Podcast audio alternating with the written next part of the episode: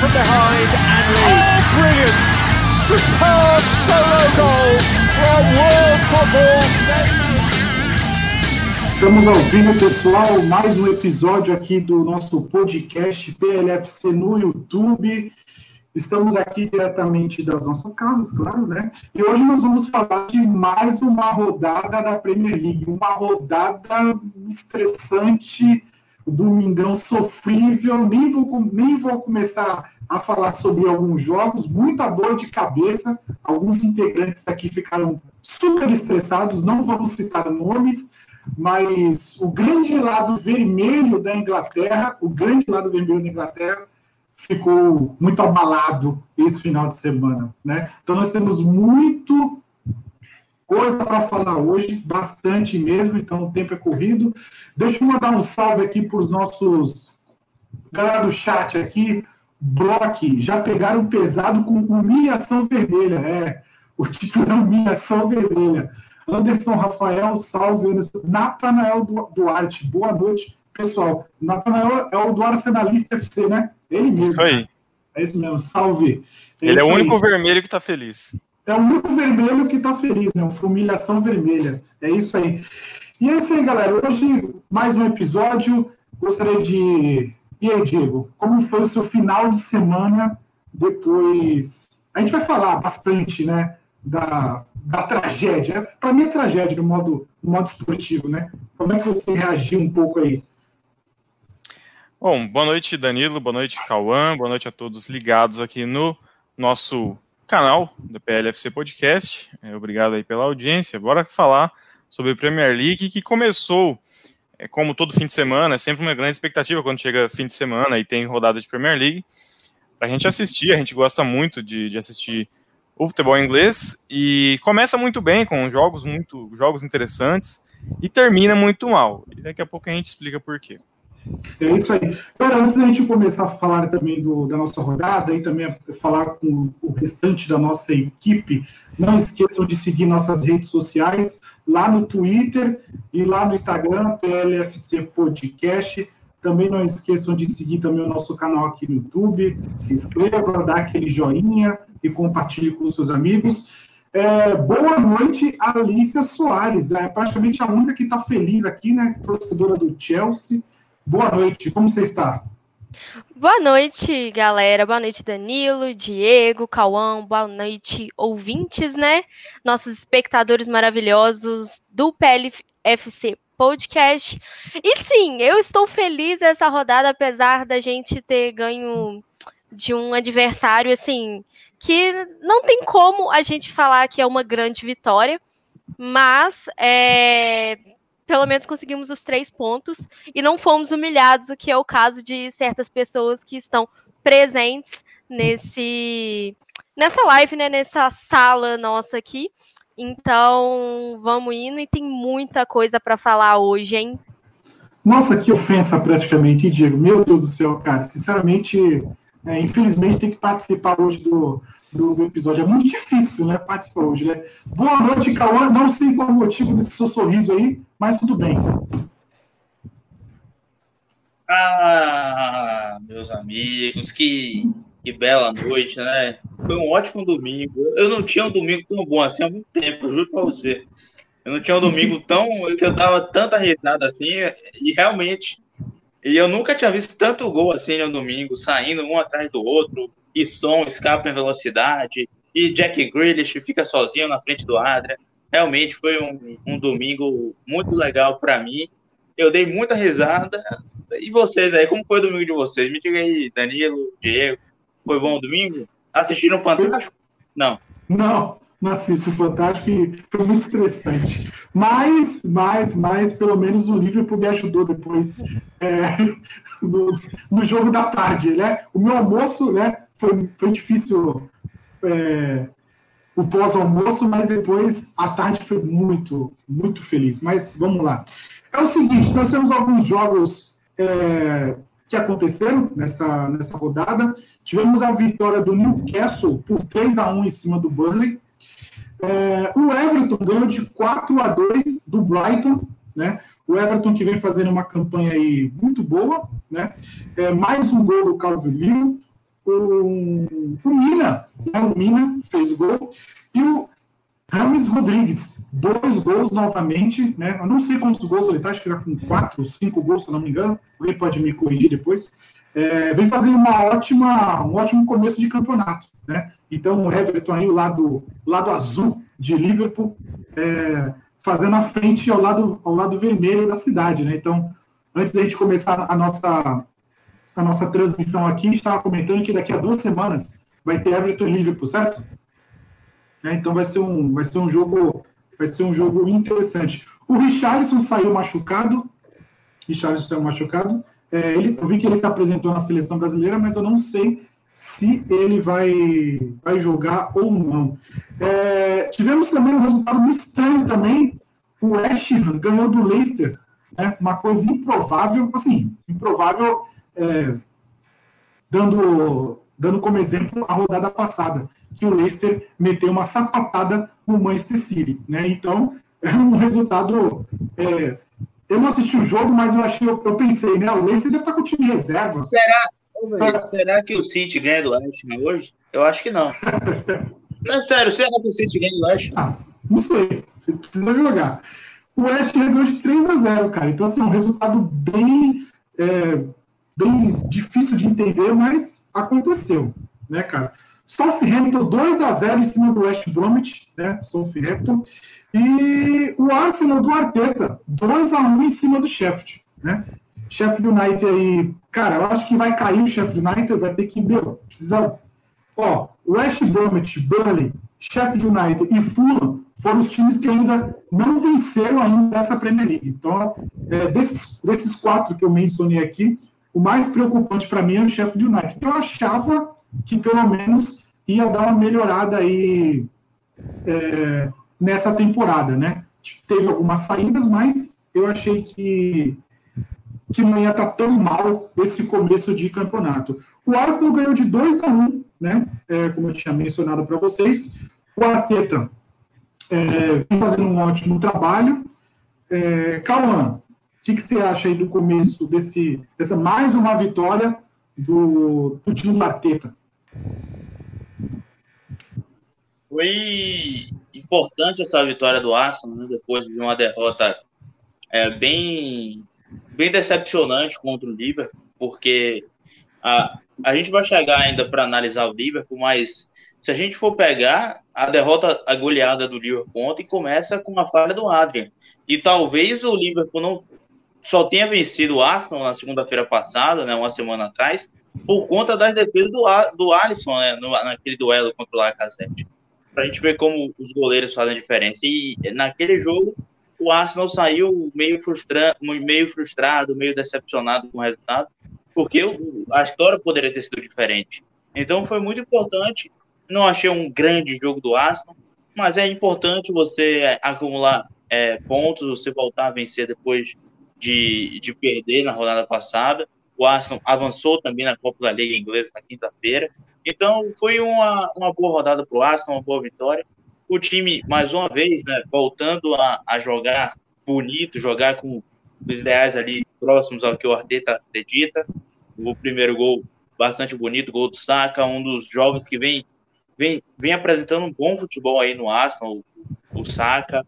Enfim, foi uma boa vitória do Arsenal aí, o Arsenal voltando a vencer na Premier League. Isso que é importante, né? O Arsenal perto ali do, do pelotão de cima, enquanto os outros times, alguns times ainda estão dormindo ainda nessa Premier League. O Arsenal iniciar a temporada aí com três vitórias em quatro jogos é muito importante. E foi uma boa, uma boa vitória também pelo adversário, né? O Sheffield United costumava ser chato na temporada passada. Uh, nessa temporada parece que o conto de fadas acabou, mas é importante somar pontos, é importante vencer de três em três, o Arsenal também está aí, né? A gente está comentando muito do Everton, então a gente estava falando também do Leicester, mas o Arsenal também está aí, está vencendo. É isso aí. É, dando uma passadinha aqui rapidinho no nosso chat, o Natael disse que o James Rodrigues marcou três gols. Uh, boa noite, Juan Costa. O Natanel dizendo que o primeiro tempo foi muito ruim, no segundo tempo melhorou com a entrada de Nicolas Pepe no final sempre dá aquela, aquela complicada. Realmente, no final do jogo teve uma, uma, uma pressãozinha, né? Mas o importante é segurar. Uma coisa que eu estou vendo é que, às vezes, no segundo tempo, muitos times caem de produção. Eu não sei se você acha isso, Diego. Alguns, alguns, alguns times sentem um pouco, principalmente aqueles do Big Six, né? Sentem um pouco de, de cansaço no segundo tempo. É, eu também percebi isso em algumas partidas aí do, principalmente do Big Six, tem acontecido isso sim. No final do jogo, os times caem um pouco de rendimento. É, talvez tenha a ver com a, é, o fato de que a Premier League não adotou por mais tempo as cinco substituições, então apenas três substituições devem acontecer. E aí, talvez isso tenha algum impacto físico nos jogadores. Que, é, queira ou não queira, esse ano foi diferente, né? Um ano que teve uma uma pausa não esperada, uma pausa longa, teve uma volta depois de muito tempo, é, uma pré-temporada estranha também, uma pré-temporada que não é não teve o tempo como tem de costume, então acho que tudo isso faz um pouquinho de diferença, a, soma, a somatória dessas pequenas coisas talvez faça a diferença física para esses times. É, bom, um comentário a respeito do jogo que você falou do West Ham, é, a gente tá, é surpreendente uh, o fato do Tottenham ter goleado o United, é surpreendente o fato do Villa ter vencido o Liverpool por 7 a 2 e a gente vai falar mais sobre isso daqui a pouco, mas a vitória do West Ham por 3 a 0 também é surpreendente, apesar de que uh, o Leicester, é, olhando para as estatísticas, é, teve mais posse de bola e tudo mais, mas esse negócio de posse de bola não ganha mais jogo, e o West Ham vai é, começando a, a, cavar aí seu, seu caminho para fugir do rebaixamento, Claro, tá cedo ainda, mas esses pontos são importantes, porque começa o campeonato perdendo, começa com duas derrotas e aí, de repente, emenda essas duas vitórias surpreendentes. É um bom destaque para o nosso West Ham, muito surpreendente também. É isso aí. Uh, o Juan Costa, né? boa noite, galera. O que vocês acharam da contratação do Thomas Partey? Eu acho que é isso a pronúncia, Partey. Alguém pode eu não, eu não, cheguei, eu não cheguei a seguir todas as todas a, a, as transferências do, do deadline é. hoje. Hoje foi bem agitado, né? né? Hoje foi agitado. Hoje eu foi acho agitado que caramba. Pode falar. Eu acho que foi um valor muito alto. Assim, é a minha opinião. Tudo bem. Era o, o valor da cláusula, né? É, para realmente o Atlético de Madrid liberar. Mas eu acho que é um jogador assim que não é tudo. Eu acho ele muito superestimado. É, não tem. Assim, eu não consigo ver resultados muito bons nele, dele no Atlético de Madrid. Então, assim, para mim é uma boa contratação para quem não tem nada, assim, é um bom reforço, né, pro time, para os Guinness, né? Mas é, eu teria realmente investido em outro jogador. É, eu, já, eu já acho o seguinte: é, o Partey está vindo para o Arsenal e o Torreira está indo embora. Então, é, o Torreira, que é. Quando foi contratado, tinha uma expectativa muito grande. Ele tinha feito até uma boa Copa do Mundo, é, pode-se dizer assim, nas poucas partidas que o Uruguai fez. Eu não me lembro, acho que o Uruguai chegou até as quartas de final, eu não me lembro, mas eu lembro do, do Torreira jogando nessa Copa, jogou muito bem. Chegou ao Arsenal, é, tinha uma expectativa muito grande, mas ele de fato não ganhou esse meio-campo. Ele, esse meio-campo marcador, ele acabou é, no início teve até uma passagem melhor, mas é, com o passar do tempo foi ficando de lado. É, e aí faz sentido, você tem um jogador, entre aspas, parado no seu elenco, que não está sendo bem aproveitado. A troca faz sentido. Deixando de lado a, a, questão dos valores, eu concordo com a Alice, tem um valor muito alto envolvido nessa história, mas você é, tira um jogador que é o Torreira, que está, entre aspas, estagnado no seu elenco, e traz um jogador que está a fim de mostrar o potencial dele. E a gente sabe, La Liga é diferente de Premier League, então agora é a chance dele. Com certeza, bem diferente, né? Bem diferente. É isso aí. É, é, e outra, é, graças a Deus, o nosso Wolverhampton, Diego. Nosso Wolverhampton ganhou, cara. 1x0 do Fulham. Né? Estou sentindo falta da sua bela camiseta, fica ali atrás, né, do, aquela camisa laranja do Wolverhampton. Um dia irei ter uma igual à sua, cara. Isso é certeza. O Hamilton ganhou gol do, do Pedro. Eu até vi um, meme do, do, na internet, alguma coisa com o nome do Pedro Neto. Eu tentei é, lembrar, mas não consegui resgatar um, uma, um memezinho. Gol do Pedro Neto, 1x0 em cima do Fulham. É, o Hamilton aí somando três pontos. Vocês acreditam que o Hamilton vai dar uma guinada agora? Ou foi, um, ou, ou foi apenas um jogo porque foi contra o Fulham? Porque o Fulham é um time que a gente sabe, né? No começo, acho que nos primeiros é, encontros nossos, a gente meio que já meio que tinha comentado sobre alguns clubes, é, famoso gangorra, né? Então, Fulham é, parece que é um desses, né? É, vocês acham que o Hamilton agora vai dar uma, uma subida no campeonato, encontrou seu rumo? Bom, é, vou falar primeiramente, depois passo a bola para os nossos amigos aí, o Cauã e a Alicia, é, sobre essa vitória do Overhampton, uma vitória simples, 1x0, gol do Pedro Neto. Ele que chuta bem, ele é um atacante rápido, né? E chuta bem com a perna esquerda. Eu me lembro dele ter feito vários gols aí chutando de, de, de fora da área com a perna esquerda. Ele tem um chute muito forte. É, para mim, esse 1x0 foi pouco em cima do Fulham. É, acho que o Overhampton precisa jogar mais do que jogou nesse jogo aí. É, algumas mudanças ali com o Adama Traoré. É, não, não, não tá no time titular, então ele entra no decorrer da partida, às vezes joga ali, acaba jogando no, no setor de meio campo, aberto pela direita. É, eu acho que o Nuno, Nuno Espírito Santo está nesse momento está um pouco instável ainda, não achou a melhor forma de jogar para essa temporada. Um time que encantou nas temporadas anteriores, nessa não vem tão bem assim. Essa vitória, é, é claro, era uma, é uma vitória que você tem que ter mesmo, jogando em casa, é contra o Fulham, é obrigatório vencer, mas eu acho que fez pouco, tá? Até porque o Fulham, a gente tá falando do Fulham que é um time, é o time gangorra, é o time ioiô, ele sobe, desce, sobe, desce. Começou muito mal, já é o seríssimo candidato a rebaixamento, basta escolher os outros dois, podemos dizer assim. Mas é, o Fulham ele não tá só mal porque tá jogando a Premier League. Tempos, dias atrás ele foi jogar a Copa da Liga contra o Brentford e tomou 3 a 0 Então, quer dizer, ele não ganha dos times de Premier League e não ganha nem dos times de, de Championship. Então, a, situação do Fulham é muito ruim. E eu até comentei, até soltei um tweet durante o jogo, que basicamente o jogo do Fulham é solta a bola no Mitrovic, especialmente pelo alto, e espera que ele faça alguma coisa. É, não vai arrumar nada, é, o Fulham realmente está muito abaixo, e o Overhampton também precisa melhorar. Esse 1x0 contra o Fulham não me engana, não. O, Diego, e esse, esse jogo do. Esse, esse, modo do Fulham de jogar é bem, bem anos 90, né? Assim, praticamente, né? anos 90, anos 80, de pegar a bola, jogar para frente e, e, deixar o Mitrovic se virar lá nos 30, né? Então, assim, é, eu acho que é um tipo de esquema tático que não vira muito hoje em dia, né? Na Premier League, hoje em dia, esquece esse, esse esquema tático aí. Então, meu, é, precisa dar uma renovada aí, como, como assim, o Leeds United. O Leeds United subiu, né? E assim, é um, é um, é um outro, outro patamar, né? Sendo que os dois subiram da Championship, né? Lógico que o, o Leeds United nós temos o, o tio Bielsa no comando, né? Então, nós é, temos Leeds... essa, essa, boa diferença.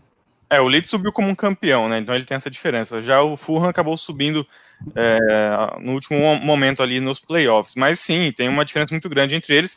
E aí, falando um pouco do meio-campo, é um, é um meio-campo que cria muito pouco, né? O Tom Kearney, que é o camisa 10, que é um jogador que eu gosto bastante, inclusive, mas eu acho que ele é um jogador para nível de championship. Eu acho que ele está hoje num, num patamar que está abaixo, entendeu? Ele não tem condições de ser um meia. Por exemplo, na temporada passada, na Championship, ele foi um dos jogadores com mais participações em gols, né? Pelo, pelo Fulham. É, e hoje você vê que, não é, claro, não é culpa dele, a galera ali do lado também tem que colaborar. Mas o fato é que o meio-campo criativo do Fulham não ajuda muito. Aí, obrigatoriamente, você tem que viver com esse jogo de bola alçada, de bola longa. E, cara, é muito fácil prever esse tipo de jogada. Então, os adversários já vêm preparados para isso. E, obviamente, a chance de você vencê-los é bem mais difícil. É isso aí. Passando aqui pelo, pelo chat mais uma vez, o Anderson Rafael, o Brock, desculpa, o Brock falou Fulham na Championship, seguro. O Anderson Rafael, Fulham vive um dilema está grande para a Championship e pequeno para a Premier League. Vai ter que, vou ter que criar uma, uma divisão intermediária aí para o Fulham. É verdade. O Nathaniel, o Wolves e o Sheffield United estão jogando bem abaixo do que jogaram na temporada passada. Verdade. É verdade, o Sheffield só fez um gol na Premier League. O Brock, novamente, o problema do Sheffield, do Sheffield United é que não tem aquele matador. E o gigante vascaíno, era aquele Mustit, mas acho que ele saiu. Acho que ele está respondendo o, o comentário de, de, de, cima. É isso aí, galera. Então, o Hamilton ganhou de 1 a 0. Eu não lembro qual é. O Hamilton está na 13 terceira posição. Tá e vai pegar de- pedreira na próxima, na próxima rodada, né? Vai Porque vai quem? pegar o Leeds United. Nossa senhora, então. É, o Hamilton tá com saldo de menos 3, né? Então tá bem, tá bem ruim aí. Danilo. com 6 pontos. Pode falar. É, só completando a informação aí que foi colocada no chat, né? O, o nosso amigo gigante Vascaíno aí falou que o Sheffield, é, na verdade o Brock, né, disse que o Sheffield não tem aquele matador. E é bem isso mesmo. Na temporada passada era um time que se defendia muito bem é, e que os laterais, os alas, né, que acabavam jogando com alas, e os meias, eles entravam muito na área para finalizar. E aí o time fez uma boa temporada e fez uma, um- terminou, terminou muito bem, na verdade, bem colocado. É, mas falta um, um, um homem-gol ali mesmo. De repente, se tivesse. Vou dar um exemplo, tá? O Mitrovic, que você tem no Fulham, se ele tivesse no Sheffield, aí a situação poderia ser diferente. Porque o Sheffield é, até tem mais bola, que- por incrível que pareça, o Sheffield tem mais bola para oferecer para o Mitrovic do que o Fulham nesse momento. É, aproveitando, o Sheffield contratou o Ryan Brewster, que veio do Liverpool, né? É uma jovem promessa aí também da seleção inglesa muito jovem e vai ter sua chance agora de desempenhar esse papel de matador. Vamos ver como é que ele vai se sair. É isso aí. E vamos falar agora de Chelsea. De Chelsea, o Chelsea ganhou de 4 a 0 do Crystal Palace. Nossa, Chelsea. Olha, Nossa, grande só- coisa! só- Dois pênaltis fazer- de presente, hein? eu- eu só vou fazer Não pergunta. deixaram o Timo Werner bater nenhum dos pênaltis aí, olha. O Timo Sacanagem. isso aí. Werner segue com um gol, sei lá. No gol era o quê, Pau? Não. Hã? tô brincando, tô zoando. É, e aí, Gol do é que- Kepa, não. Ó, como é- fato muito interessante, hein? Essa Ah. rodada não, não teve nenhum gol sofrido pelo Kepa, sabe por quê? Porque ele não jogou. Aí, viu? Esse é o problema. Essa vai para a página do Fatos Curiosos, né? Hashtag volta a Kepa. Eu, eu estou com saudade do Kepa. Não sei vocês aí, mas eu estou com saudade do Kepa. E aí, Ah, inclusive, é, inclusive deu muita polêmica, né? É, só fazendo um adendo aí em relação aos goleiros, né? Porque no meio de semana teve a partida contra o Tottenham pela Copa da Liga, né? Que ficou um a um e foi para os pênaltis, né? E aí todo mundo tava chamando o Mendy de muralha porque ele só foi para um lado, né? Ele só pulou para um lado. E assim, eu achei muito errado, porque assim, o cara já começa o primeiro jogo dele já numa cobrança de pênalti, assim, num clássico, né? Num derby. E aí, tipo, as pessoas vêm e colocam pressão nele. Achei errado. É, achei muito errado as coisas que o pessoal falou. E é realmente essa questão de adaptação. Ele chegou agora, é um, um goleiro com ótimo potencial, é uma promessa para os próximos anos, né? Então, é, eu acho que realmente tem que dar um pouquinho de tempo de trabalho, né? Vão ter esses três, né? Vai ter o Mendy, o Kepa e o Cabalheiro, né? Então o Lampard deve fazer mais ou menos aí um rodíziozinho entre esses três. Não sei se, dependendo das competições, se ele vai definir um, um para cada competição, né? Como é que vai ser, como é que vai ser na Champions, né? Que a gente pegou um, um grupo bem privilegiado, então vamos ver como é que vai ser. Mas falando sobre o jogo, né? é, você quer perguntar alguma coisa em específico? Não, não. É, Eu quero. Pode. É, eu quero perguntar o seguinte: é, primeiro, a gente tem que elogiar o Tewell, né, que fez uma partidaça. é, primeiro gol dele é, pela, pelo time aí na, na Premier League. é, a, a bola sobrou para ele, ele bateu firme fez o gol. Depois ele deu uma assistência no gol do Zuma. Eu queria falar sobre os pênaltis, Alice. Será que assim a partida estava 2 a 0 e quando estava 2 a 0 ainda parecia, é, não me parecia um resultado, não me parecia vitória garantida. E aí o Crystal Palace vai lá e comete dois pênaltis que eu achei infantis, foram dois pênaltis infantis que deram a oportunidade do Jorginho fazer o gol. Queria que você falasse sobre esses pênaltis aí. Foram dados de bandeja mesmo? Ou mesmo se não fosse os pênaltis, o Chelsea ganharia fácil esse jogo? Então, eu acho muito difícil falar que é, o Chelsea ele tem jogado jogos fáceis, né? Tem conseguido vitórias fáceis. O que não tem acontecido, eu, eu assim, na minha humilde opinião, eu acho que o único jogo fácil mesmo foi contra o Barnsley. No primeiro jogo lá da Copa da Liga, que foram 6 a 0 que foi o hat-trick do Havertz e tudo mais. Mas, assim, é, o Frank Lampard ele ainda tá realmente é, conseguindo encaixar o time, ainda está nesse processo. Então, assim, na minha opinião, é, esses jogos do, do Chelsea é, não tem sido assim é, fáceis de chegar e falar assim, ah, o Chelsea vai golear. É, creio que assim, o Chelsea só goleou realmente pelos dois pênaltis, e sim, é, considero que foram pênaltis infantis e bem marcados pelo árbitro. É, inclusive, um deles né, teve a consulta do VAR. E assim, é, o que a gente pode falar? É, o Ben Chilwell estava de lesão, né? Então ele retornou de lesão. Ele tinha jogado bem na partida contra o Barnsley, se eu não me engano, na Copa da Liga. É, e aí ele tinha ido bem. E agora ele foi um dos destaques da partida contra o Crystal Palace, né? Fez o gol que abre o placar deu assistência para o Zuma, que é um dos jogadores também que, assim, eu acho que tem que se atentar, porque é um jogador que eu gosto muito. Eu gosto mais do Tomori, assim, em relação a esses jogadores mais novos, mas o Zuma também é, é um jogador muito importante. E, assim, eu prefiro o Zuma e o Tomori do que o Christensen e o Rudiger. Assim, o Christensen, eu não aguento olhar para a cara do Christensen. E essa questão do dos pênaltis, né? Até chegaram falando, né, que o Tammy Abraham, né, que sofreu o pênalti, primeiro pênalti, queria bater, mas aí acabou que o Jorginho bateu, mas isso aí é realmente essa questão de definição pelo técnico, né? O técnico define quem vai ser o batedor de pênaltis e pronto. É, eu lembro, né, do, um pênalti, não vou lembrar que jogo que foi, que o Barco cismou de bater e ele errou o pênalti. Então, assim, é, é algo assim meio complicado. Então, de uma forma geral, eu creio realmente que esse placar é mais largo, né, mais extenso, foi mais por causa dessa questão da cobrança dos pênaltis mesmo. É, o Pulisic voltou, né, finalmente de lesão, é, entrou no finalzinho do jogo, entrou nos 83.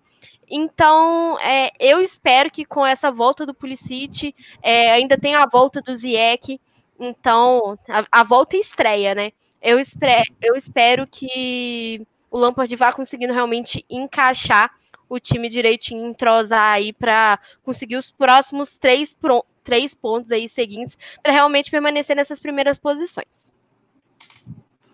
É isso aí. É, Calma, sobre o, a goleada do Chelsea sobre, sobre o Palace aí, o que, que você achou?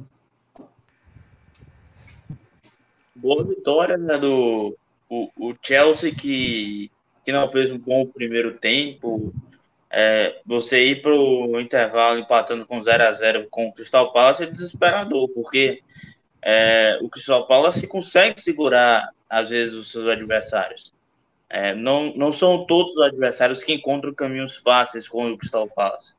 É, é só a gente pegar o que a gente estava falando quando United tomou três do Crystal Palace.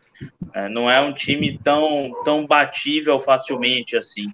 E o Chelsea teve dificuldade para construir esse placar aí, que acabou sendo um placar elástico. É, temos sim que ressaltar o Ben Chilwell, conseguiu marcar aí na sua. Acho que foi a estreia dele na Premier League pelo Chelsea, importante, com, com um gol. E, e também há de se falar um pouco do Jorginho, né? Conseguiu marcar dois gols aí de pênalti. Botarei nos comentários, né? Jorginho e Bruno Fernandes vão disputar para ver quem vai terminar o campeonato com mais gols de pênalti. Eu não gostei Eu acho que Bruno Fernandes. Bruno Fernandes. Eu chuto Bruno Fernandes. Eu não gostei dessa piada, não. Primeiro que o Jorginho. O Jorginho nem é absoluto, não é titular absoluto do Chelsea ainda, assim, para se dizer. E segundo, que o United tem um pênalti nos primeiros 30 segundos de jogo, né? Mas tudo bem, eu não vou falar de arbitragem, não, porque ontem, ontem os Diabos Vermelhos podem reclamar.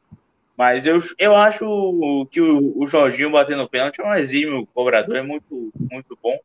E ele vinha sendo é, muito criticado. Acho que a Alice até pode falar mais que eu. Só do Chelsea pegando muito no pé do, do Jorginho nas últimas, na última temporada. Já ali no final da era Sarri, já era mais uma raiva com o Sarri do que. Era o chamado Sarri Ball, né? né? O, o pessoal falava que o Jorginho era o pivô ali é. do Sarri Ball e todo mundo chegava a fazer piada mesmo. E naquele final, naquela final da, da Carabao Cup, né, contra o Manchester City, piorou a situação inteira, né? E teve aquela treta do Kepa. Então, assim, o negócio já estava assim bem tenso. Exato, ele perdeu um pênalti nesse final aí contra o todo poderoso Citão. E, e essa, essa, essa relação do Jorginho com a torcida já não é uma grande relação. Fiquei feliz por ele ter marcado esses dois gols. Para o Chelsea é aquele negócio, né? O torcedor do Chelsea tem que botar na cabeça dele que é, será difícil né, chegar brigando pelo título assim do nada. É, são jogadores novos, é, é, uma outra ambição, é uma outra situação, é, é uma, um outro verão agora para o Chelsea. E, e, obviamente que quando você tem maior, uma, uma, maior material, um maior potencial, você quer uma você cria uma expectativa maior. Mas isso aí tem que vir com o tempo, tem que deixar o Lampard trabalhar. Eu acho que o Lampard tem sim muito, muito potencial para fazer um bom trabalho no Chelsea e para conquistar títulos importantes, como ele conquistou como jogador. Mas eu acho que tem que dar tempo para o Lampard. Enfim, contra o Crystal Palace foi uma grande vitória. Ali, um derby londrino, não é isso? Um, um, um jogo ali da capital. E o, o, o, Chelsea conseguiu fazer esse, esse placar aí, um tanto elástico, 4 a 0 para cima do Crystal Palace. E na rodada, só os times do Big Six de Londres venceram, né? Manchester e Liverpool acabaram chorando na rodada. Chelsea, Arsenal e Tottenham, por incrível que pareça, os times londrinos estão tão humilhados recentemente, conseguiram voltar a sobressair aí, nem que seja por uma rodada só. Né? Exatamente. Mas só um adendo sobre isso que você falou sobre a questão do Jorginho. Eu acho que tem sido também muita questão também do do estilo, da estrutura do jogo do Frank Lampard, que é completamente diferente da do Sarri. E assim, é, eu acho que tanto o Jorginho como o Kanté ainda não tiveram, é, ainda não conseguiram um certo espaço nesse sistema de jogo que os favorecessem. Tanto que não é à toa que os dois vira e mexe são banco de reservas. É, geralmente quem joga é o Kovacic, gosto muito do Kovacic também. É, então, eu acho que é muito mais essa questão de sistema de jogo do que qualquer coisa, do que uma suposta. É, do Frank Lampard de é, ter um certo ranço, é, não gostar do jogador. Eu acho que é mais essa questão de quem rende melhor aí no, no estilo do Lamps. Eu acho, eu acho o Jorginho, por exemplo, marcando mal no ritmo da Premier League. Eu acho que ele cobre mal, ele marca mal para o ritmo da Premier League. Por isso que eu acho que o Kovacic acaba sendo praticamente uma junção, às vezes, né, uma junção do Kanté com o Jorginho. O Kovacic tem um bom controle de bola, o Kovacic tem um bom passe, tem uma boa chegada à frente e consegue entregar intensidade no meio de campo do Chelsea. Tanto é que ele foi eleito o melhor jogador do Chelsea na temporada passada, né? Batendo o Pulisic, por exemplo, que fez um final de temporada muito bom. Então, é, sobre o Jorginho, eu concordo, acho que o estilo de jogo há diferença sim entre Sarri e Lampard, obviamente, mas também eu acho que ele ainda não se adaptou ao ritmo completo na Premier League, principalmente questões de intensidade. Eu acho ele um pouco abaixo ainda do, do ritmo habitual do futebol inglês. É isso aí. E dando seguimento com você mesmo, Cauã, é, Bielsa versus Guardiola, né? Então, mesmo o City começando arrasador nos primeiros, vai, 10, 15 minutos mais ou menos ali, é... o Leeds United é um time que, mesmo tomando um gol ou dois gols, por exemplo, né, são apenas um fato, é um time que não muda a sua proposta de jogo. Né? Então, isso é uma das características do Bielsa. Então, ele não muda a, a ideia e a filosofia dele de jogo. Né? E no segundo tempo, o, o Leeds se transformou, né? Deu um calor né, no City. E como é que você vê a evolução do, do City aí? Lógico, jogou sem o Gabriel Jesus, sem o Agüero, é, sem o Gundogan também, se não me engano. O Gundogan vai voltar, né? Se não me engano. Eu vi, que você postou é, mais cedo. É, o Gundogan, o Gundogan voltou aos treinos, o Agüero também voltou aos treinos. Então, Esperamos que por exemplo, depois da, depois da data FIFA, é, esses caras podem voltar para a alegria de Pepe Guardiola. E aí, como é que foi o jogo? Ah, velho, primeiramente, eu acho que, tipo, se a gente pega o início de jogo no Manchester City, foi um chocolate. Foi uma aula, foi algo esplêndido. Eu fiquei encantado, porque eu, depois de uma derrota daquela que a gente tomou pro Leicester, você fica, pô, o time, como é que vai reagir, a resposta. E foi uns 20, 30 primeiros minutos mortais. E, e, é incrível como esse time não consegue matar um jogo. Faz dois, faz três, e, e, e, esse é o primeiro ponto.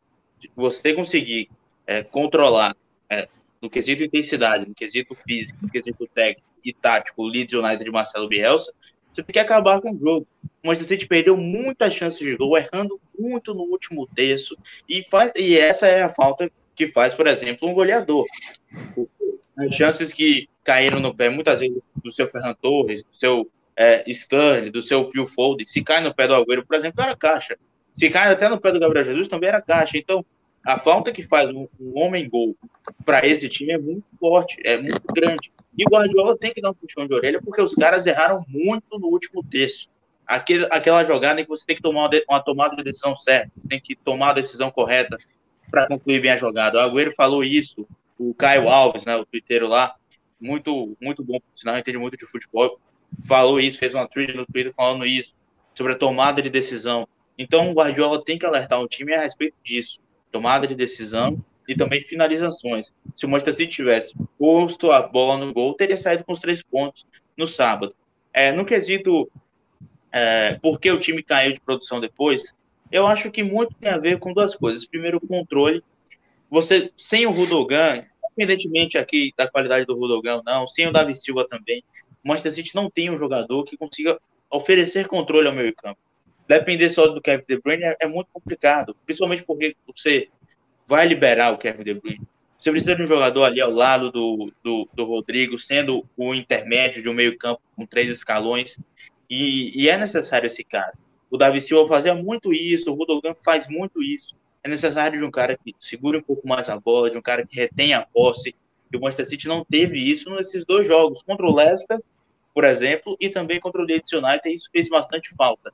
É, é, e a ausência de uma pré-temporada também, é, eu acho que fisicamente o time está muito mal, muito mal mesmo. É, é, é, muito, é, muito, é muito louco você pensar que o City fez um ótimo primeiro tempo contra o Wolverhampton, contra o Leicester e contra o Leeds United, e o segundo tempo nesses três jogos foi bem abaixo do, do primeiro tempo. Então eu vou no quesito físico, acho que o quesito físico fala muito alto. Hoje o Stanley, por exemplo, se machucou. O Stanley voltou a se machucar hoje de novo. É, foi cortado da seleção inglesa por lesão. Ou seja, tá bem claro aí que a ausência de uma pré-temporada fala muito alto. Eu acho que depois da data FIFA, fisicamente o City deve voltar melhor para, para os jogos da Premier League. E aí, com a volta do Rudogão, Bernardo mais 100%, o Agüero já vai voltar.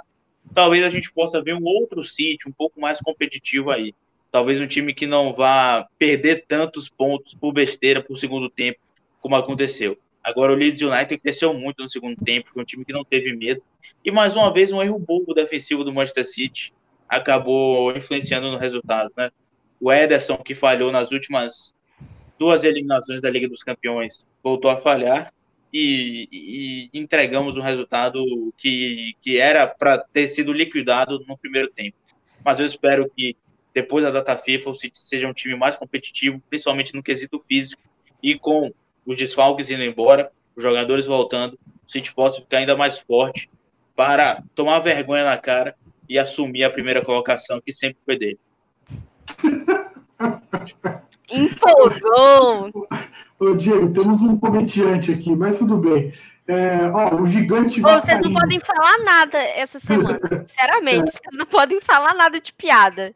E aí a gente fala sobre Liverpool e Manchester United. É, é, vai chegar esse. Eu, não sei se o Diogo quer falar, mas. Ah, se, quiser, se quiser encerrar o programa agora, para mim tudo bem. Não, a gente ainda tem que falar do Cavani, poxa. Se, se quiser falar da Bundesliga, eu aceito, tá? Eu tô tá zoando, galera, tô zoando. Galera, ó, o Anderson Rafael aqui, é, Leeds é muito legal de se ver jogar. Kainan, Liverpool é uma piada. Ó, Kainan, bem. É, Anderson Rafael Flips joga muito. O Natanael do Arsenalista FC é, com um dado bastante importante. Ó. 140, 144 gols marcados em 38 jogos nessa temporada. Uma média de 3,79 por jogo. É, essa média aí, a gente sabe quem ajudou, né? É a maior média de gols dos, dos ingleses desde 1930, 31. 3,95 gols por jogo, né? É, ontem o United e o Liverpool ajudaram muito nessa estatística aí, viu? É, eu não, eu não gostei muito dessa estatística aí, não, Natan, porque você lembra a tristeza, né? Mas valeu pela, pela, pelos dados. É, grande média, né? É, o, o, gigante vascaíno, as goleadas ajudaram muito nessa média, essa média, essa média.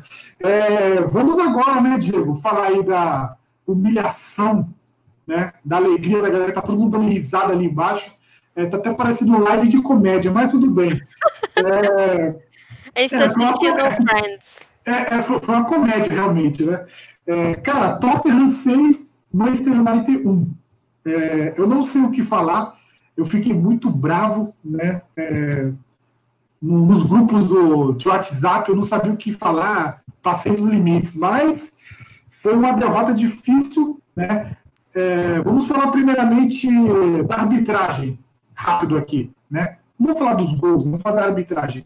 É, vocês acham que foi justa ou não o fato do, do Lamela é, ter começado? Né? Justíssimo. Não, não, tô falando sério. Justíssimo. Tô falando sério. Cara, eu acho que deveria estar amarelo pros dois. Né? Eu também Bom, acho. vamos lá, vamos lá. É, é, a sim, Nathalie Gedra, ela, Nathalie Gedra foi buscar a informação e trouxe atrás do VAR. É, o VAR entendeu que o lance, a, a, o braço do, do Lamela não foi tão alto, mas o do Martial foi direto no queixo e por isso ele deveria ser. Bom, é, eu acho que assim, houve agressão dos dois lados, independente se o braço foi mais em cima ou foi mais embaixo, a agressão é agressão, entendeu? Eu posso... A intenção, a intenção. É, exato. Ah, e não tem essa que doeu, ah, doeu mais em mim do que nele. Não, cara, não, é. não, tem, não faz parte do jogo isso, entendeu?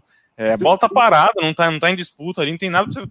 É, então, assim, teria que ter ou amarelo os dois ou expulso os dois. Aí vai a critério do que, de como o árbitro quer é, controlar o jogo, gerenciar o jogo. Agora, amarelo para um e vermelho para o outro não faz sentido algum para mim. É, eu também. E aí, Cauã? É, é, arranca o modo clubismo, o clubismo aí. Qual é a sua opinião?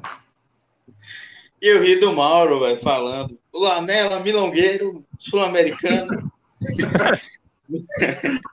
Mas se eu fosse o juiz, se eu tivesse esse poder de decisão, o juiz nem olhou no. O juiz nem foi olhar, foi, ele não foi olhar no, na televisãozinha, não. não se foi. eu fosse o juiz, não teria expulsado o Martial. Mas como eu não sou, e eu, o Diego trouxe aí muito bem a explicação aí do VAR para a Nathalie Gedra, eu consigo entender a explicação. Eu não daria. Mas eu acho que é entendível a explicação dos caras. Eu não daria o vermelho para o Martial mas, de qualquer maneira, independente de qualquer coisa, uma, uma expulsão de um centroavante, você não é justificativa nenhuma para tomar seis gols em casa, eu acho. Parece até que jogou sem goleiro, né? Então, esse, esse é, o ponto, é o ponto mais importante que você tocou no assunto. Eu até, eu até comentei com o Diego um pouco mais, mais, mais cedo, né?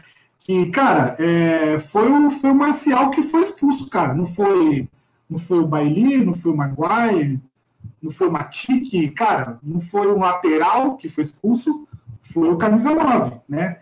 Então, eu sei, é, uma coisa que eu até discuti com algumas pessoas no grupo lá do nosso do WhatsApp do Manchester United, é que algumas pessoas falaram, tá, mas tem a questão do, do, do físico, né? O Tottenham teve uma, uma pré-temporada um pouco maior do que o Manchester United e o Manchester City, por exemplo, né?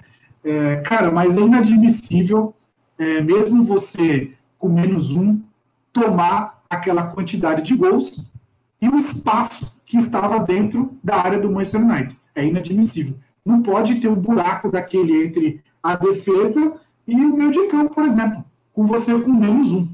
Né? Eu não consigo. Não eu só consigo pensar no dinismo. É, por aí mesmo. Eu também, eu também vi, eu vi alguns tweets sobre isso. Cara, era um buraco enorme, né? É, algumas, algumas queixas vinham. Pogba, na boa, andou em campo, né? Parece que o Pogba, todo santo jogo, é, come uma feijoada antes e vai jogar futebol depois. Porque, cara, não dá, andou em campo. É, cara, o Maguire, é praticamente um dos zagueiros mais caros aí, cara, não pode dar uma mancada daquela. Né? Deu uma cabeçada para trás, tentou recuar para o DG, depois puxou o lateral, o lateral caiu no chão. Mano, bizonho né? Praticamente hilário aquilo, cara. É, não pode acontecer aquilo do Manchester United, cara. Não, não tem como. É, cara, assim, eu acho que o, o Ole tem um pouco de culpa, porque depois da expulsão, é, ele teria que ter fechado a casinha, né? Então, a gente tomou o terceiro, depois tomou o quarto. Então, cara, depois foi pro intervalo, a gente não poderia ter depois ter tomado mais dois gols, cara. É inadmissível. Só, só, só uma, uma informação aqui. Hum, Olha isso, a zaga da Inglaterra em 2018, eu tava me lembrando aqui, pensando aqui, era Maguire, Stones e Walker, os três zagueiros. nossa, Que time, hein? E conseguiu chegar nas semifinais, hein?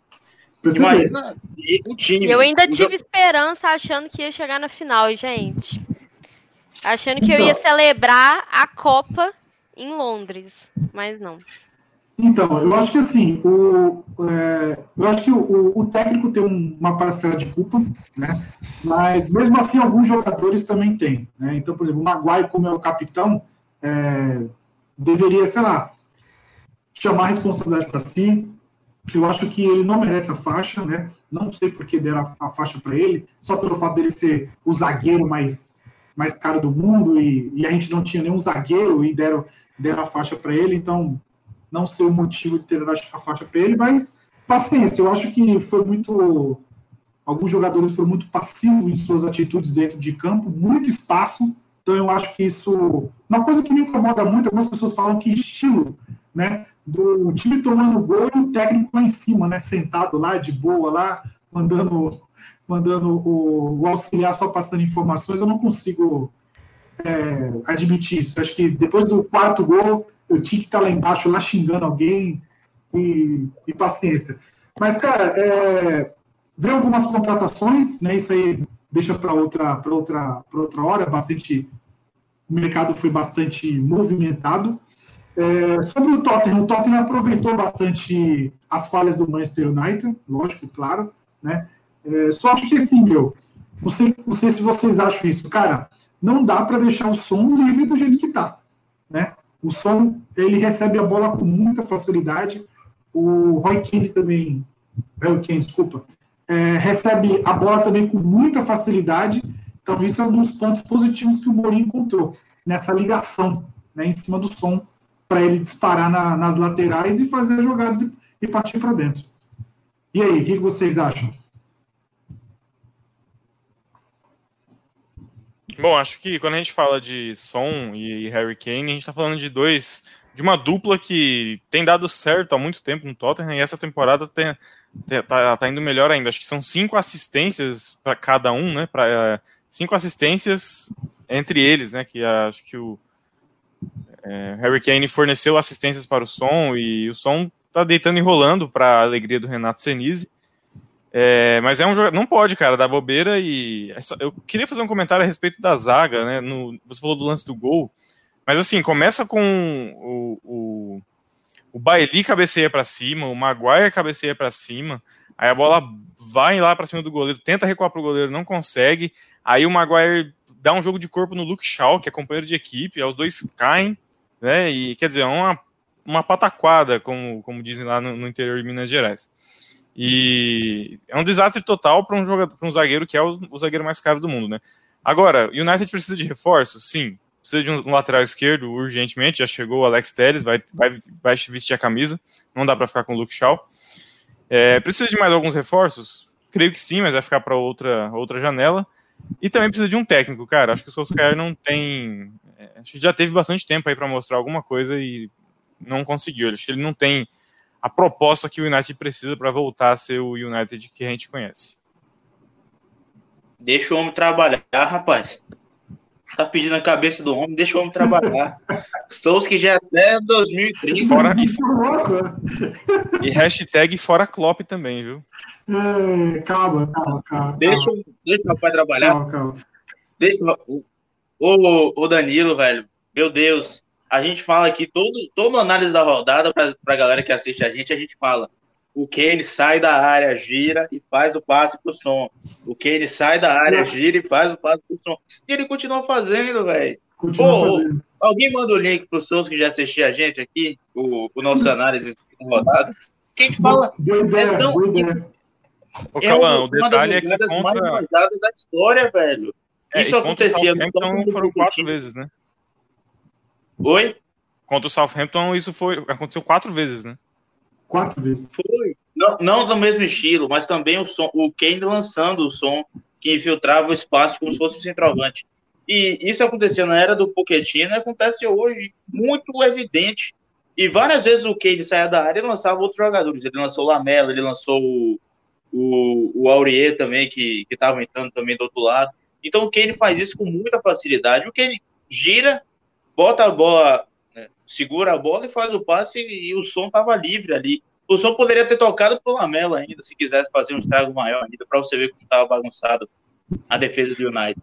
Como eu falei, você tem um atacante expulso, centroavante, mais precisamente, não quer dizer que você tem que tomar 6 a 1 em casa de um time que está jogando terça, quinta, domingo. Terça, quinta, domingo. Né, o Tottenham jogou, tem uma sequência aí muito infeliz de jogos a todo momento e mesmo assim foi lá no Old Trafford e meteu seis no United. Antes da expulsão, o Tottenham já tinha tido duas chances claras e não tinha aproveitado, né? Inclusive, o escanteio que dá origem ao, à expulsão do Martial, o milongueiro, né? Lamela tinha perdido um gol claro também. Então, o Tottenham aí jogou bem contra o Manchester United e com um a mais fez o que tinha que fazer mesmo. O Mourinho foi lá e humilhou seu, seu ex-time. Terceira vez na história da Premier League que o United toma seis gols em um jogo de Premier League. Primeira foi contra o Southampton, 96. Segunda foi contra o City, em 2011. E a terceira, ontem, contra o Tottenham. É, muito obrigado por lembrar aí as goleadas, tá? é, é. Vamos lá, só uma passadinha aqui no nosso chat aqui o gigante vascaíno, Avenida Luque Chau, realmente, a, a, a, seria, seria rodovia, praticamente, né? Ainda bem que contrataram o Alex Teres. Anderson Rafael, se fosse expulso o Maguai ou Bailey, teriam tomado menos, porque o que esses zagueiros entregaram foi brincadeira. No melhor estilo, Mustafa e Davi Luiz. Boa. O gigante vascaíno deu risadinha. O Brock. O Pogba quer jogar atrás do número 9 e nunca gostou de jogar de volante. Eu também concordo também. É, é hora do Henderson começar a jogar, já vamos falar disso. É, o Nathanael Duarte falando que o Renato Sinise comentou o jogo do Arsenal contra o Sheffield United, verdade, eu assisti o jogo na, da Zoom. É, uma outra coisa, antes da gente mudar de assunto, sobre o, o, o Oli, Solskjaer é uma coisa que, assim, eu acho que ele não tem uma variação tática, eu acho que ele só tem aquilo, o que ele apresenta. Tipo, é, a gente pode analisar sobre depois da expulsão. É, a gente não conseguiu ver nenhuma mudança tática, nenhuma organização depois dessa, dessa expulsão. Né? Então, eu acho que, como o Diego tinha comentado, eu acho que o limite dele é esse aí. E eu até vi uns tweets também agora à tarde que me mandaram no WhatsApp lá, né? É, dizendo que depois, depois desses reforços aí, até dezembrão, ele vai ser analisado. Porque disse que o Manchester United é, deu uma. Deu uma investigada no Poquetino, né? Então, o, sei se é o United mas... demorou para buscar um atacante, né, bicho? Demorou, demorou. para. Depois do Lukaku, o United não teve mais um atacante assim. E faz diferença demais. O Martial é bom jogador e tudo mais, mas faz diferença um atacante de topo. Cavani, desde 2007, é o terceiro jogador com mais gols das cinco principais ligas europeias. Ele tem 250, só perde para os dois extraterrestres aí, Lionel Messi e Cristiano Ronaldo. Que contratação do Manchester United. Muito boa. Faltava, faltou um zagueiro, né? Para completar, né? Faltou um zagueiro. Brincadeira. Né? Eu dei a sugestão de colocar o Pogba na zaga, mas ninguém quer me ouvir. Cara, ele faz muito pênalti, cara. Ele já fez pênalti esse, esse, essa temporada. É isso aí. Agora no estilo Peak Blinders. É, Peak Blinders, Aston Villa 7, Liverpool 2, salvando o meu domingo. Salvou meu domingo. estava muito triste, muito abalado. É... E aí, Aston Villa 7. Bom, vamos lá. Vamos lá. É, primeiramente, é, eu lembro que no domingo, enquanto eu estava assistindo o jogo do United e, e, o Tottenham começou a fazer muito gol, né? Eu, quando estava 6 a 1 eu mandei mensagem até pro Danilo, falei, cara, é, calma, não se estressa, não fica assim, é, não se joga da ponte, fica tranquilo, né? É, toma uma cerveja aí, relaxa, amanhã tá tudo bem.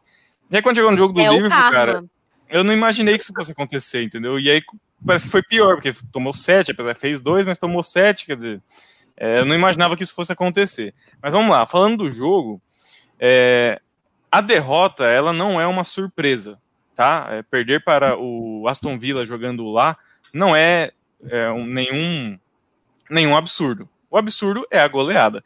Inclusive, na temporada passada, o, foi um cenário muito parecido. O Aston Villa fez o primeiro gol, o Liverpool conseguiu a virada com muito sufoco. Eu me lembro que foi um gol do Robertson e depois um gol do Mané no finzinho do jogo. Então foi difícil. O Liverpool quase perdeu para o Aston Villa na, temporada passada. É, então, como eu disse, se tivesse perder para, perder para o Aston Villa, seria normal, seria aceitável, digamos assim, né? O que não dá para acontecer é um time que é o atual campeão da Premier League tomar sete gols, isso não é normal. Mas é, tem algumas explicações. Né? A primeira delas são os, os desfalques do Liverpool. Então começa pelo goleiro. Quando o Alisson não joga, é um Deus nos acuda, porque o, o Adriano, infelizmente, não é. Ele não servia no West Ham, então também não serve no Liverpool, essa é que é a verdade apesar de ter feito, ele ajudou em certos momentos na temporada passada quando o Alisson se machucou, mas o Cauã vai se lembrar muito bem daquele jogo da Champions League do Liverpool e Atlético de Madrid, a, a dificuldade que foi para o Liverpool muito por conta do, das falhas que o Adriano teve naquele jogo. É, então começa por aí, falha do Adriano, falha do Joe Gomes, que está jogando mal, ele que é, até inclusive no jogo contra o Chelsea, quem foi o zagueiro foi o Fabinho, né? Você deve se lembrar. É, o Joe Gomes não está vindo bem. E aí a gente tem outros desfalques. No meio-campo, o Henderson não, não jogou na partida. O Thiago, eu não sei por qual motivo, não foi relacionado. Eu até pesquisei, mas não consegui encontrar o motivo. Não foi relacionado. Eu, eu sei que o Mané foi, foi deixado de lado por conta disso, mas o Thiago eu não sei. Mas o fato é, Henderson não estava no meio-campo. É, o Thiago é, tá mais do que na hora do Thiago entrar nesse time e jogar de titular.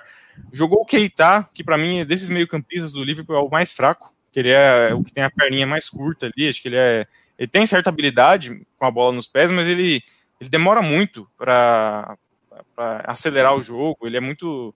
Eu acho, vejo uma certa lentidão. Ele dribla muito bem, controla bem a bola, mas demora muito para tomar decisões. E além de se machucar bastante. Então, para mim, o Keita é o mais fraco desse meio-campo.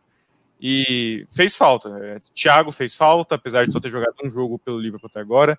Henderson fez falta é, nesse time, o Alisson fez falta e principalmente o Mané também fez falta, porque é o cara que é ali no meio-campo. Hoje o Mané é um dos principais atacantes do futebol mundial e ele tem um papel no Liverpool muito importante. Ele dá uma dinâmica muito grande, ele segura bem a bola e tudo mais. O Diogo Jota é um bom jogador, mas ainda não está no mesmo nível do Mané, então certamente esses desfalques fizeram a diferença. E aí, porque a explicação da derrota, o West Ham conseguiu, o West Ham não, desculpa, o Aston Villa conseguiu o gol é, razoavelmente cedo, acho que conseguiu o gol logo cedo nessa falha da defesa. E, e cara, queira ou não queira, tudo dava certo para o Aston Villa. É, foram diversos chutes no gol em que a bola desviou em algum zagueiro, matou o goleiro e entrou. Foram quatro, no mínimo quatro gols dessa mesma maneira. Então, é, foi o dia em que tudo deu errado para o Liverpool e tudo deu certo para o Aston Villa. É, aí você junta essa, essa falta, esse azar do Liverpool, essa sorte do Aston Villa com os desfalques, aí vira essa goleada. De novo, perder para o Aston Villa não seria uma, um absurdo, mas perder de 7 a 2 tem alguma coisa errada aí. O que me, sempre faz a gente voltar naquele assunto do fato do Liverpool não ter reservas. O time do Liverpool tem 11 jogadores iniciais excelentes, talvez o, o melhor do mundo. Mas quando precisa olhar para o banco de reservas, começa a falhar um pouco essa engrenagem. É, durante muitas temporadas não teve um lateral esquerdo na reserva. Finalmente contratou o Tsimikas, grego. É, ainda tem muito a mostrar, mas é, já dá para considerar que tem um lateral esquerdo de origem na reserva ali para substituir o Robertson quando for necessário. As outras posições elas ainda são carentes, principalmente no gol, na defesa, que se você olhar, se você tirar o Van Dijk ali da defesa, passa a ter uma, um miolo de zaga muito comum, né? Não tem muita, não tem muito o que fazer. E esse meio-campo, cara, esse meio-campo, infelizmente, queira ou não queira, gosta ou não gosta, mas o Henderson faz falta nesse meio-campo. E o Thiago seria importante para. O Thiago ele consegue, ele tem facilidade para abrir o jogo contra times mais fechados. Então, todos esses caras aí fizeram falta. Acho que esses fatores, junto tudo isso aí, aí você tem a explicação do motivo da goleada. É isso aí, boa, boa análise aí. Uma análise não tão revoltante como a minha, mas foi foi perfeito. O Nathanael Duarte aí, o Jack Grealish joga muito, primeiro jogador a participar de cinco gols contra o Liverpool na Premier League. É, cara, desculpa, é... faltou falar sobre isso, né? A gente tá falando aqui do é. Aston Villa, tal, que teve sorte e tudo mais, mas teve, teve competência também, vamos, vamos ser sinceros, né? Teve uhum. sorte em alguns lances, mas teve competência também. É, o Watkins, que veio da Championship, que veio do Brentford, é um bom atacante, fez seu hat-trick, e o Grealish, que é jogador de nível de seleção, é, mostrou aí o porquê que merece estar na seleção do, dos Leões. O, o, Gabriel Rodrigues falando que o Thiago está com Covid, né? O Thiago está com Covid. É, Natanael, eu tinha o goleiro e o zagueiro do Liverpool do Fantasy, vou mudar o time todo. É, o, Grealish, o, o Anderson Rafael, o Grealish teve um lance que fez o Van Dijk dançar. Olha, preciso. Eu não, eu não assisti o jogo todo, tá? É, preciso ver isso aí, porque o pessoal fala que o Van Dijk nunca foi driblado, então a gente precisa pegar essa informação aí. O Brock foi. É, o banco é fraco, igual você falou. Tá falando que o banco do, do Liverpool é muito fraco. É, e aí, galerinha de baixo aí, Alicia e Cauã, sobre essa, sobre essa derrota do Liverpool, vocês acham que abala muito para o andamento do campeonato? Alicia? O Cauã? Acho que assim, qualquer goleada dessa forma, né? É, altera um pouco no que se condiz de a, a realmente motivação dos jogadores, né? Tanto do Manchester United como do Liverpool. O United que não tava, né, aquelas coisas, né, já não, não havia começado bem, né? Se a gente for levar em conta a, a colocação, tá em 16 Agora, em relação ao Liverpool, é um time muito completo, apesar, assim, os 11, né, como o Diego falou, é, os, os 11 titulares é são um time muito completo. Então, é, tem algumas facilidades pra, em alguns jogos, é, a gente não entende realmente, foi uma mistura de mérito e de sorte por parte do Aston Villa, é, e apesar de tudo, né, acho que Arsenal e Liverpool é, continuam nessa, nessa briga aí, são os que estão com melhores pontuações. E depois vem o, o, Tottenham e o Chelsea. É, a gente pensa que o Aston Villa não vai ficar muito tempo por aí. E o Everton, que é o líder, né, com 12 pontos. É, como que eu vou dizer? A gente não sabe até quando se o time realmente vai dar conta das 38 rodadas. É, então, assim, se não, não for o caso, é, vai realmente ficar entre esses quatro times aí do Big Six, Arsenal, Liverpool, Tottenham e Chelsea. E em relação ao Manchester City, a gente tem que ver como que vão ser os próximos capítulos, se o Pep Guardiola vai realmente é, tomar alguma posição. Realmente essa questão dos desfalques é bem preocupante. É, no último jogo, né? O Sterling tinha jogado lá de centroavante é, devido às lesões de Agüero e Gabriel Jesus, e agora nem o Sterling tem. Então, assim, como que é, o Guardiola vai é, se posicionar em relação a isso? E aí, dependendo disso, vamos ver como é que é, vão ser os próximos resultados, se vai chegar mais perto aí dessas primeiras colocações. É, acho que tem chance, sim, do City dar essa volta por cima, mas vai ter que ralar. Então, por enquanto, eu, eu dou essa segurança aí para Arsenal e Liverpool, apesar de, desses problemas que é meio que afligem o Liverpool aí.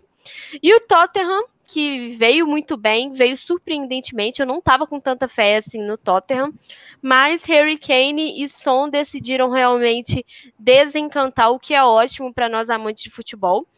E o Chelsea ainda está realmente nessa questão desses acertos é, em relação ao elenco recente, né? Dessas transferências recentes. É, eu concordo com o Diego, acho que os desfalques eles fizeram uma certa diferença, principalmente quando a gente fala de Thiago, né? Jogo poderia ter Thiago e Henderson no meio de campo. Né? O Keita para mim, ele, ele, ele, deve um pouco do que era esperado do Keita quando ele foi contratado lá do, do futebol alemão. Mas, é, para os que gostam de estatística, falando do Aston Villa, o Watkins, primeiro jogador desde Benteke a marcar um hat-trick pelo Aston Villa. E primeiro jogador, pronto, Danilo, uma notícia bacana para você aí que tá triste, cabisbaixo. O Atkins foi o primeiro jogador desde o Berbatov a marcar um hat-trick contra o Liverpool na Premier League. O Berbatov marcou um naquele... Sim, naquele, naquele grande jogo lá. Tá vendo? Essa camisa, inclusive... Ah, não é não. Acho que não é não. Não é essa camisa não. Mas, enfim, uma notícia boa aí para você. O, o Aston Villa conseguiu fazer um grande jogo ontem. E o Liverpool fez um jogo bem ruim defensivamente, né? A gente tava falando aqui antes do, da live começar, né? Parecia que toda a bola em que o Aston Villa levava o ataque ia ser gol ou ia ser muito perigosa. Às vezes que o Aston Villa chegava no campo de ataque ali no último terço, você fala, meu Deus, vai acontecer alguma coisa. É, é o Liverpool chegava no último terço, a bola cruzava, a bola voltava, não sei. Mas o Aston Villa parecia que sempre ia conseguir é, tramar alguma coisa perigosa, tramar um, um, algo perigoso. E, e, é incrível isso, porque o Liverpool era uma das melhores defesas do mundo. O Liverpool tomou pouquíssimos gols no antes dessa pandemia aí, antes da pandemia, antes do campeonato parar, eu acho que o Liverpool tinha um, um, uma média de gols sofridos muito baixa. E, e depois da, da pandemia, quando o campeonato voltou, o time tem sofrido muitos gols. E eu vou citar algo aqui que eu, eu vejo a do Liverpool evitando muito. Mas eu acho que é uma hora de começar a cobrar Van Dijk e também Alexander Arnold. Os jogos que eu tô assistindo do Liverpool não, não, não me passam tanta confiança os dois. Ele falhou contra o Leeds United, falhou também. Não é que falhou, mas também ele cometeu um erro, erro de posicionamento ontem. Eu não vejo mais o Van Dijk passando uma, uma, uma segurança que o torne inquestionável você tinha, por exemplo, lá em 2018, 2019, algo, uma peita, né? Van Dijk não é driblado, Van Dijk não erra, mas hoje eu não, não vejo essa, essa, essa, as atuações dele, não vejo que algo que o torne inquestionável, né? O, o, Dani, o Diego tava falando, ah, todos os zagueiros tirando o Van Dijk, eu não vejo ele, ele, ele tão seguro como, como já vi em outroras, né? Desde a volta da pandemia, eu não vejo o Liverpool em si seguro defensivamente sofrendo muitos gols bobos, sofrendo muitos gols também de erros individuais, e, e, e isso deixou claro ontem, não só do Adrian, mas também é, erros de marcação, erros de posicionamento, o time deixando espaço também.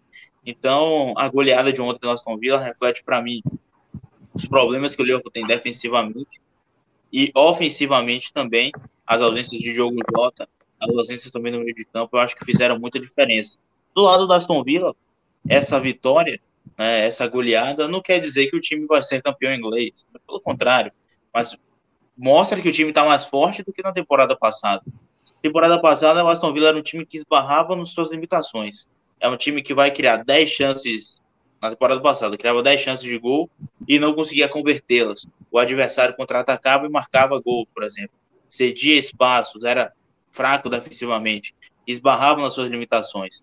Ontem foi diferente. Ontem, quando chegou ao ataque, foi perigoso. Poderia ter ganho demais, inclusive. Então, foi uma grande vitória do Aston Villa, uma grande vitória contra o campeão inglês. E para o Liverpool é um vexame. É, é, terrível. Primeira vez que um atual campeão perde de 7 na Premier League. Na era Premier League, isso nunca tinha acontecido. A última vez que aconteceu foi o Arsenal que fez esse papelão lá em 1963, quando tomou 7 do Sunderland. Então, um resultado é, vexatório aí do Liverpool, bem humilhante. Eu considero talvez mais humilhante do que o, o jogo contra o Manchester United. O jogo do Manchester United, eu acho que o do Lyon foi um pouco mais humilhante. O seu foi humilhante também, mas vocês já tomaram de seis lá atrás para o City. Então dá para moderar um pouco. Mas o, eu acho que um atual campeão tomar de sete no início da temporada é, que, que reinicia né, depois do título, acho complicado. O Liverpool, nas primeiras oito, nove rodadas da temporada passada, levou sete gols e ontem levou sete de uma vez só. Só para você ter uma comparação aí do, do da, da, da, de como a defesa do Liverpool já não é mais segura como já foi. É, esse aí foi o fim da nossa, da nossa rodada aí. É, jogo rápido aí, é, o destaque. Não sou, vamos, vamos, focar só no time aí, né? Porque jogadores teve bastante. Qual foi o destaque da rodada aí, Diego, para você? O time destaque da rodada? Cara, eu vou de Tottenham. Tá de sacanagem comigo, né? sacanagem comigo. Pouco clubista, graças a Deus, menina. meu Deus. Tá bom, então. Eu vou de Aston Villa, então. Né? Chumbo trocado não dá. E Alice, qual foi o seu. Eu vou de Aston Villa e Grealish. Não tem como, Boa, gente. E aí, Cauã?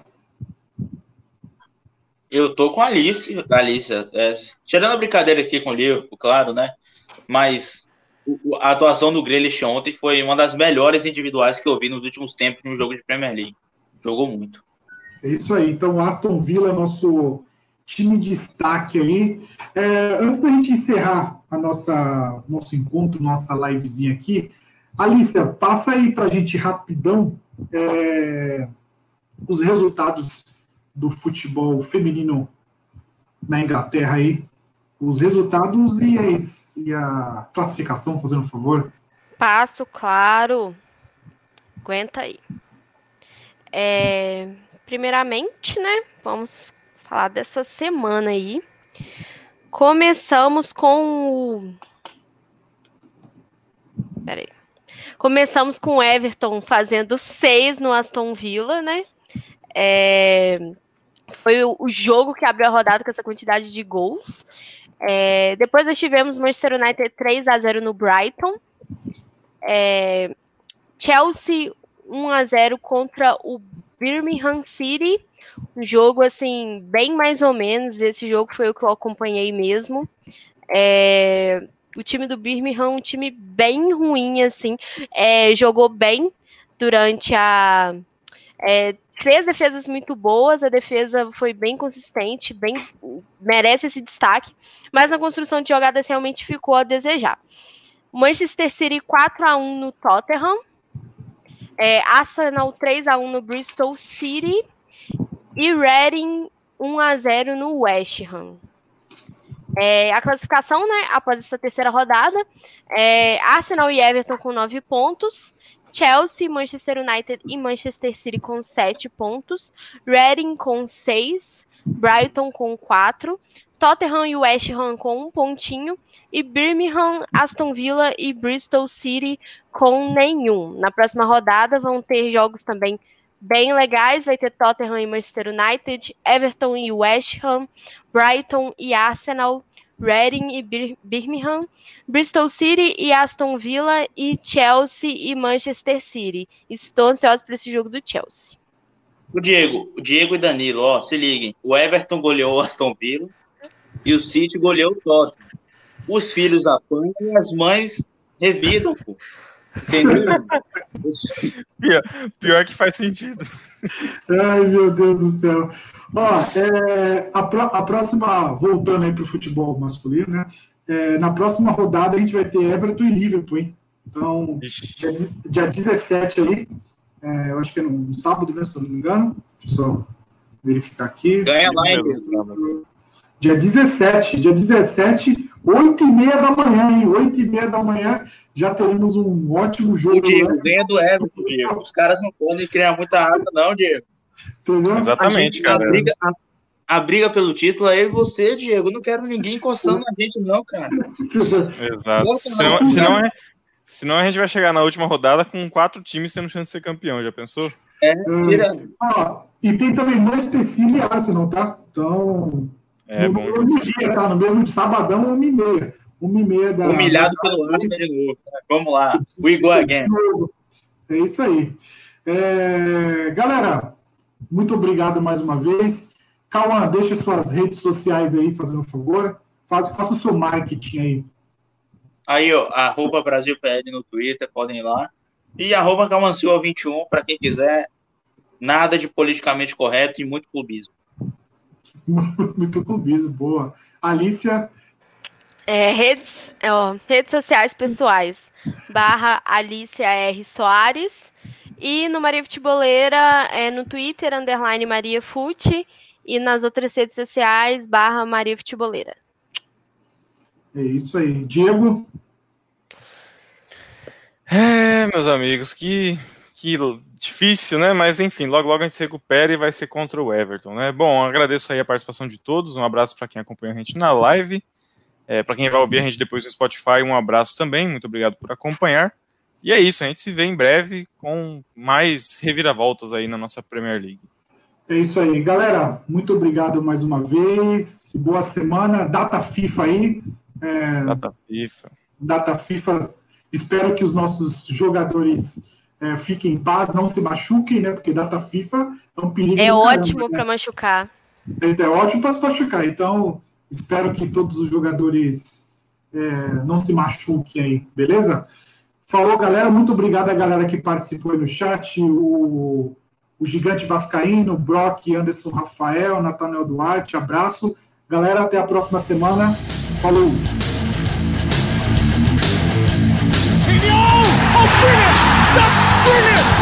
What's coming out to play? Top end, ancient! A world-class gem from Brazil have come from behind and lead. Oh, brilliant! Superb solo goal from world football.